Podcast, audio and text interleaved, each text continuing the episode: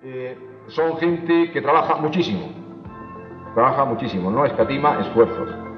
Incluso, mm, con, desde luego con mucho sacrificio, reduce incluso sus estándares de vida, sus estándares de gastos, para dedicarlos a su empresa.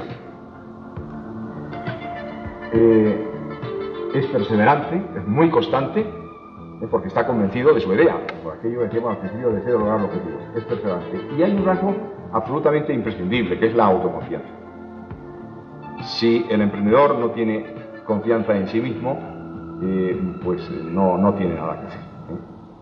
Esta, esto mm, nos lleva a la consideración de esa autoconfianza es lo que le permite convencer a personas porque es una enormemente dependiente, el emprendedor es muy dependiente. Por ejemplo, en, bueno, en todo tipo de recursos, en todo tipo, no solamente en los de los financieros, sino en cualquier otro, pero en las finanzas también.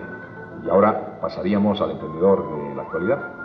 No simplemente en fijarse en uno de los extremos del asunto, que es la bondad de la idea, sino que el de ahora, el emprendedor de ahora, tiene que considerar también, equilibradamente, la necesidad por parte del cliente, es decir, los beneficios que reporta su idea al cliente.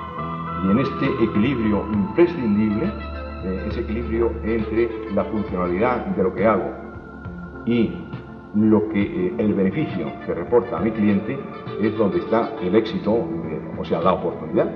De modo que no vale, no vale enamorarse de la idea, mi idea es buenísima y como es muy, buena, pues tiene que triunfar y por eso es mi autoconfianza, ¿no? Esa sería una autoconfianza absolutamente eh, débil en terreno movedizo, fundada en arena.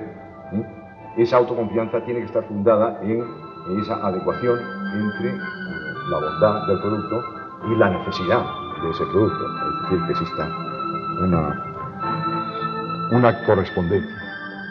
Bien, eh, capacidad de asumir riesgos. El emprendedor no es un jugador de casino. ¿eh?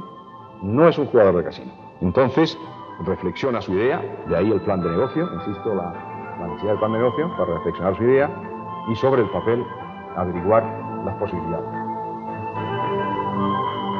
Tiene capacidad organizativa, indudablemente. La capacidad organizativa la vemos desde el comienzo, desde el momento mismo en la fase prenatal, en la fase del estudio del plan de negocio, como ya organiza, por ejemplo, el acopio de datos, que es una labor ardua. ¿eh? en la acopio de datos para estudiar el entorno, buscar fuentes, eh, hacer eh, encuestas. Todo eso requiere una capacidad organizativa, buscar el equipo, buscar su equipo de, promotores, eh, buscar también los recursos, los recursos financieros, los recursos de producción, etc. Todo eso requiere una indudable capacidad organizativa.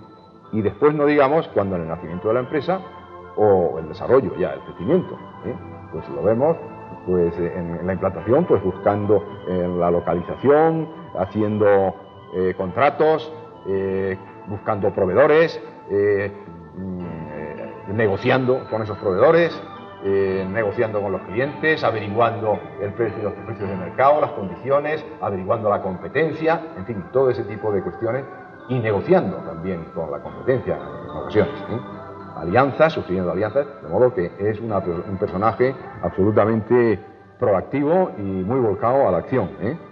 No, se puede, no se puede quedar eh, en el interior de un despacho.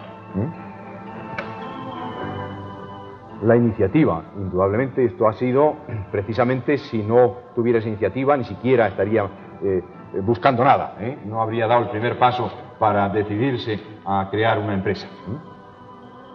Tolerancia hacia la ambigüedad. Esto es una cosa muy importante porque en ocasiones las personas que eh, necesitan tener todos los datos para mover un pie, esa no puede ser un emprendedor. ¿eh?